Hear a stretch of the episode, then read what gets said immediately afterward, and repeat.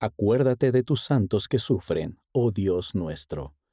Por el elder Anthony D. Perkins, de los 70. El plan de felicidad del Padre Celestial incluye una experiencia terrenal en la que todos sus hijos serán probados y enfrentarán pruebas. Hace cinco años se me diagnosticó cáncer. He sentido y aún siento los dolores físicos de las cirugías, los tratamientos de radiación y los efectos secundarios de los medicamentos. He experimentado problemas emocionales durante torturadoras noches de insomnio. Las estadísticas médicas indican que probablemente me vaya de la vida terrenal antes de lo que esperaba, dejando atrás a mi familia, que significa todo para mí por un tiempo.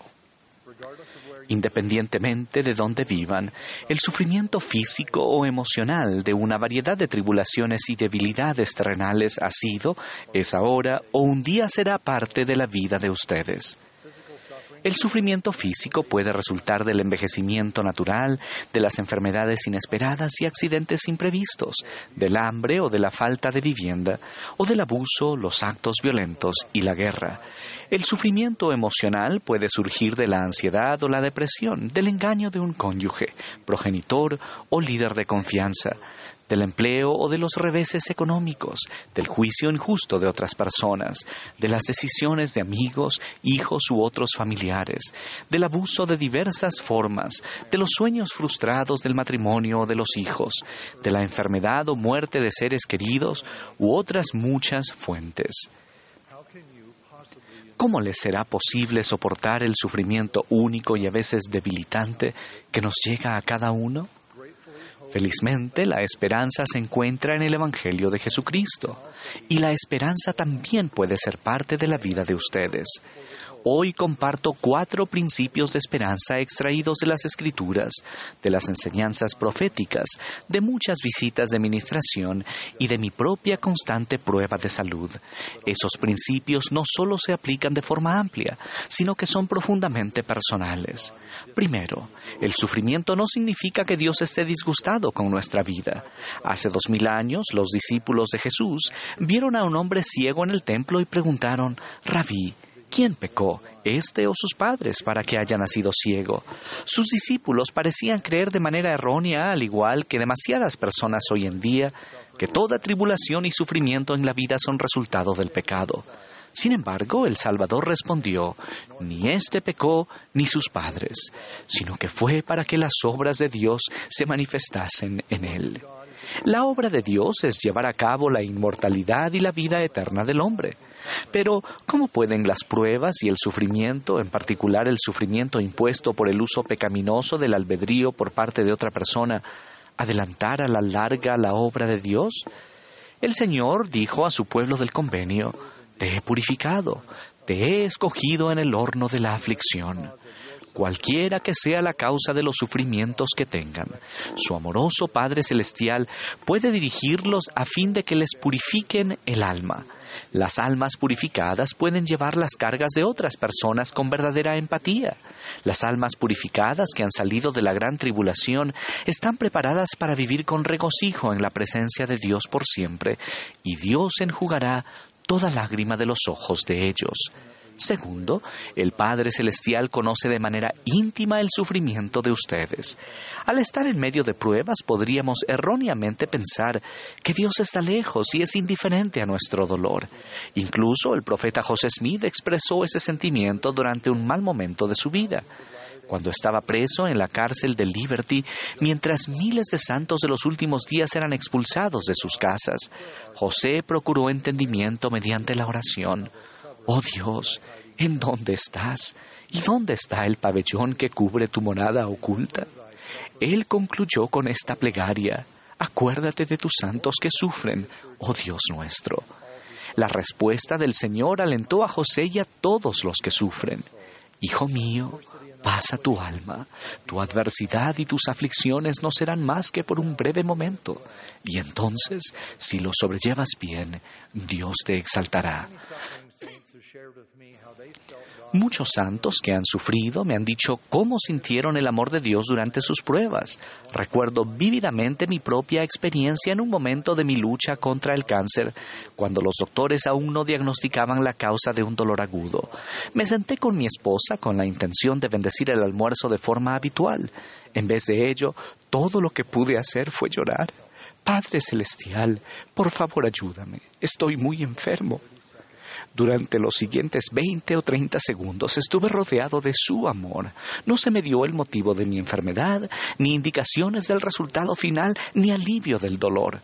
Solo sentí su amor puro y eso fue y es suficiente. Testifico que nuestro Padre Celestial, que sabe de la caída de tan solo un gorrión, está al tanto de nuestro sufrimiento. Tercero, Jesucristo ofrece su poder habilitador para ayudarlos a tener fortaleza para sobrellevar bien su sufrimiento. Ese poder habilitador se hace posible por medio de su expiación. Me temo que demasiados miembros de la Iglesia piensan que si son solo un poco más fuertes podrán superar cualquier sufrimiento por su cuenta. Es una manera difícil de vivir. El momento pasajero de fortaleza que ustedes tengan nunca se puede comparar con la infinita provisión de poder del Salvador que les fortifica el alma. El libro de Mormón enseña que Jesucristo tomaría sobre sí nuestros dolores, enfermedades y debilidades para que Él pueda socorrernos. ¿Cómo pueden ustedes recurrir al poder que Jesucristo ofrece para socorrerlos y fortalecerlos en momentos de sufrimiento? La clave es que se unan al Salvador al guardar los convenios que han hecho con Él. Hacemos esos convenios al recibir las ordenanzas del sacerdocio. Los del pueblo de Alma entraron en el convenio del bautismo. Después sufrieron en la esclavitud y se les prohibió que adoraran en público o que incluso oraran en voz alta pero guardaron sus convenios lo mejor que pudieron clamando en silencio en el corazón. Como resultado, recibieron poder divino.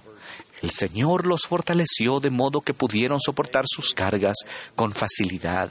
En nuestros días el Salvador invita, mirad hacia mí en todo pensamiento, no dudéis, no temáis. Si guardamos nuestro convenio sacramental de recordarle siempre, Él nos promete que su Espíritu estará con nosotros. El Espíritu nos brinda fortaleza para sobrellevar las pruebas y hacer lo que no nos es posible hacer por nuestra cuenta. El Espíritu nos puede sanar, aunque como enseñó el presidente James F. Faust, puede que parte de este proceso de sanidad se efectúe en otro mundo. También somos bendecidos por los convenios y las ordenanzas del templo, donde se manifiesta el poder de la divinidad. Visité a una mujer que había perdido a su hija adolescente en un terrible accidente y después a su esposo a causa del cáncer. Le pregunté cómo podía soportar semejante pérdida y sufrimiento. Respondió que la fortaleza llegó de las confirmaciones espirituales de que tendría una familia eterna recibidas durante la adoración regular en el templo.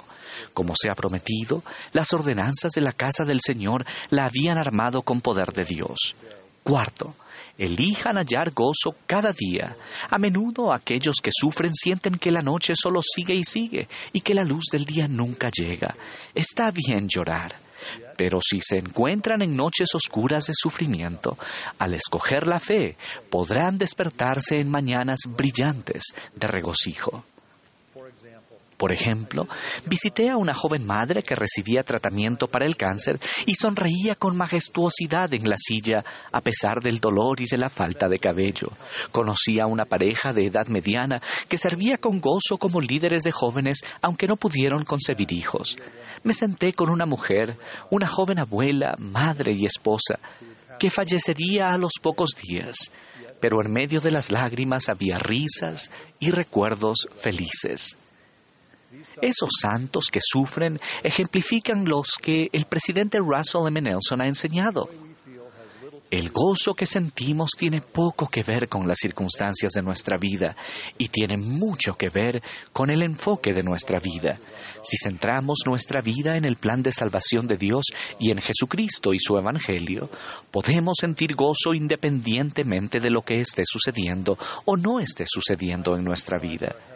Testifico que nuestro Padre Celestial recuerda a sus santos que sufren, que los ama y que los conoce de manera íntima. Nuestro Salvador sabe cómo se sienten. Ciertamente Él ha llevado nuestros pesares y sufrido nuestros dolores.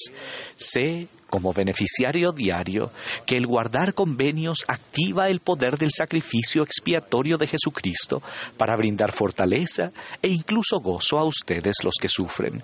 A todos los que sufren ruego que Dios os conceda que sean ligeras vuestras cargas mediante el gozo de su Hijo. En el nombre de Jesucristo. Amén.